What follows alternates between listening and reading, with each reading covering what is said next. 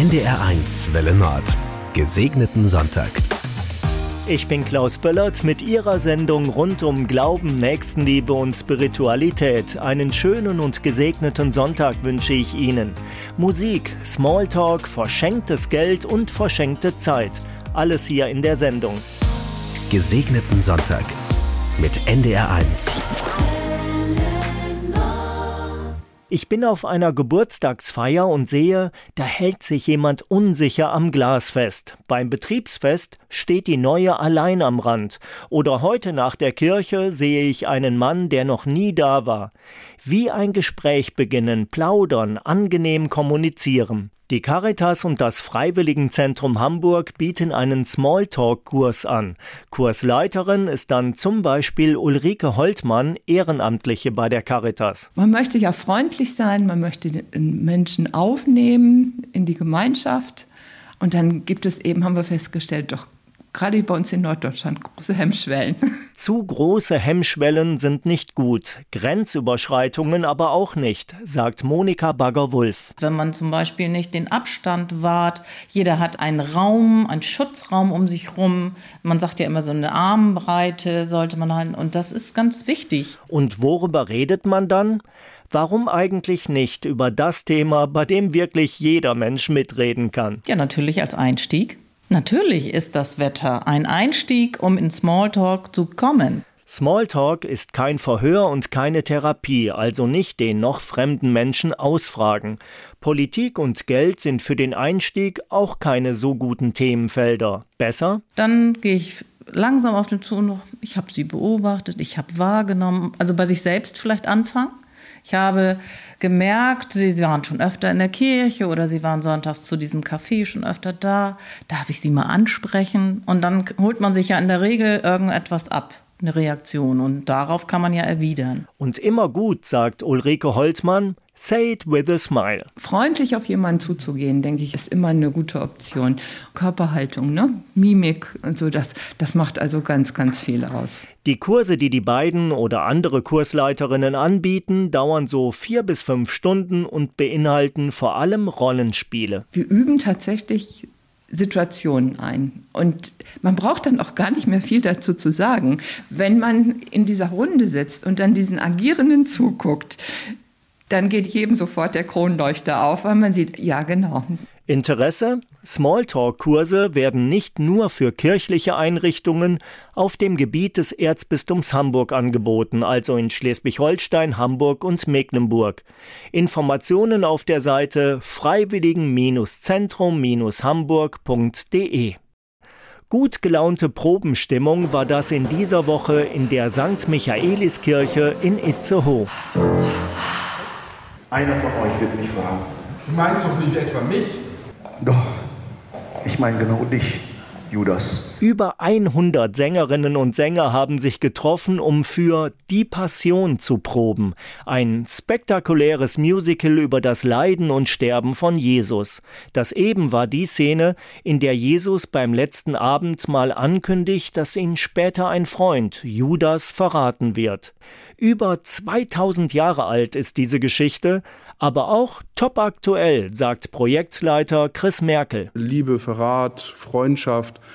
Ich glaube, das ist, sind Themen, die uns ja nicht nur zur Passionszeit beschäftigen, sondern ich glaube auch jeden von uns in seinem eigenen Leben. Und Chorleiter Stefan Reinke sagt, auch die Musik ist ganz heutig.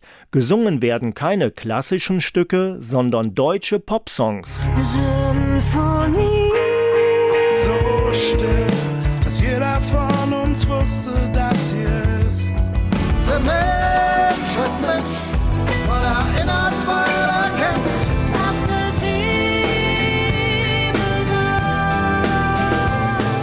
Versuchen es einfach mit den mit musikalischen Möglichkeiten der Gegenwart darzustellen, so wie Bach das natürlich auch mit den musikalischen Möglichkeiten seiner Gegenwart getan hat. Insofern ist es eigentlich eine sehr traditionelle Vorgehensweise.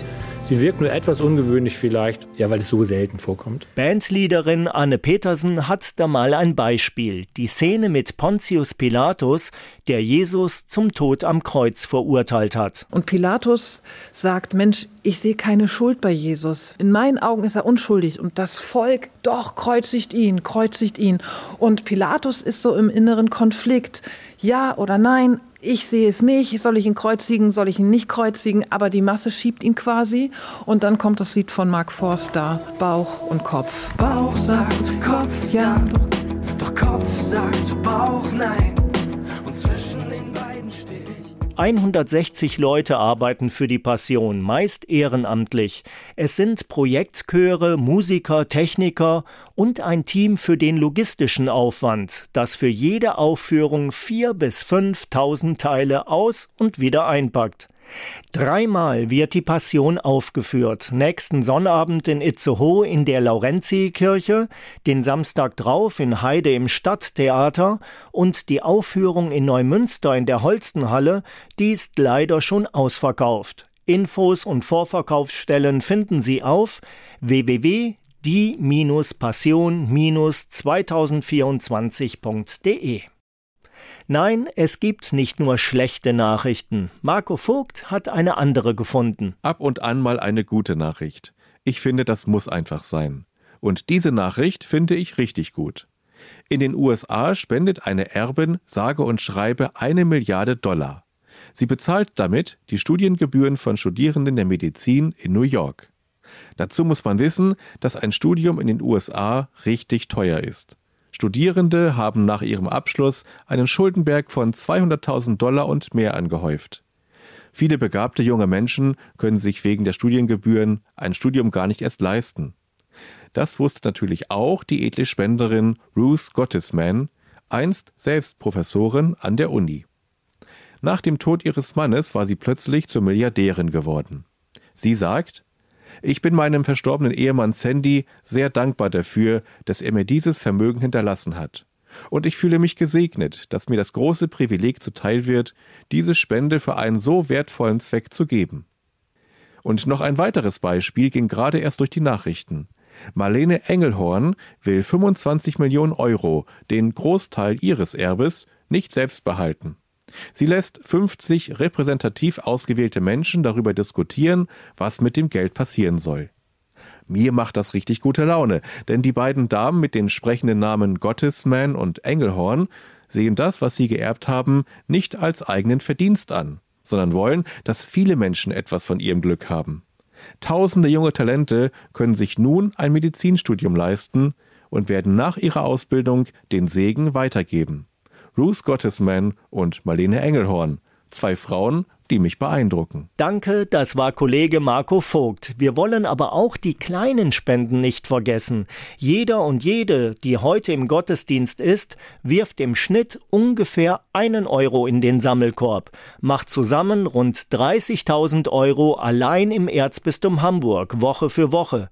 Und wer kein Geld hat, spendet vielleicht Zeit oder wenigstens ein freundliches Lächeln. Einen schönen Sonntag wünsche ich Ihnen. Ich habe so das Übliche im Keller, Getränkekisten und Co. Im Keller vom Malteserstift in Wilhelmsburg gibt es einen Friseursalon. Melanie Giering war da. Immer freitags kommen da zwei Männer und eine Frau aus dem Iran hin, um den alten Menschen die Haare schön zu machen. Nusha Farin ist 41 und hat im Iran schon 20 Jahre als Friseurin gearbeitet. Sie hatte sogar einen eigenen Friseursalon und Angestellte. Sie sagt, die älteren Leute, sie haben zu seiner Zeit gearbeitet, sie haben Steuern bezahlt, sie haben das Land aufgebaut und wir sind als äh, Immigranten hier. Die Unterstützung der deutschen Regierung wollen wir zurückgeben mit unserer Arbeit. Alle drei Iraner sind seit gut einem Jahr in Deutschland und sitzen vormittags im Erstorientierungskurs der Malteser. Wenn sie den alten Leuten die Haare schneiden, geben sie nicht nur was zurück, sie bekommen dafür auch selbst was, sagt Mohammed.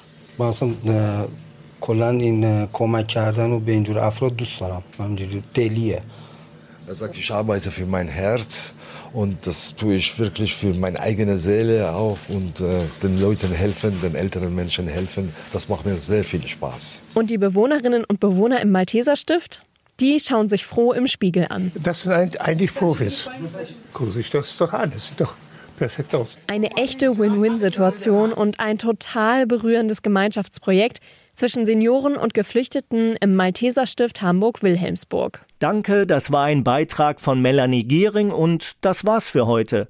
Ich bin Klaus Böllert und wünsche Ihnen einen schönen Sonntag, Gottes Segen und eine gute Woche. Gesegneten Sonntag mit NDR 1.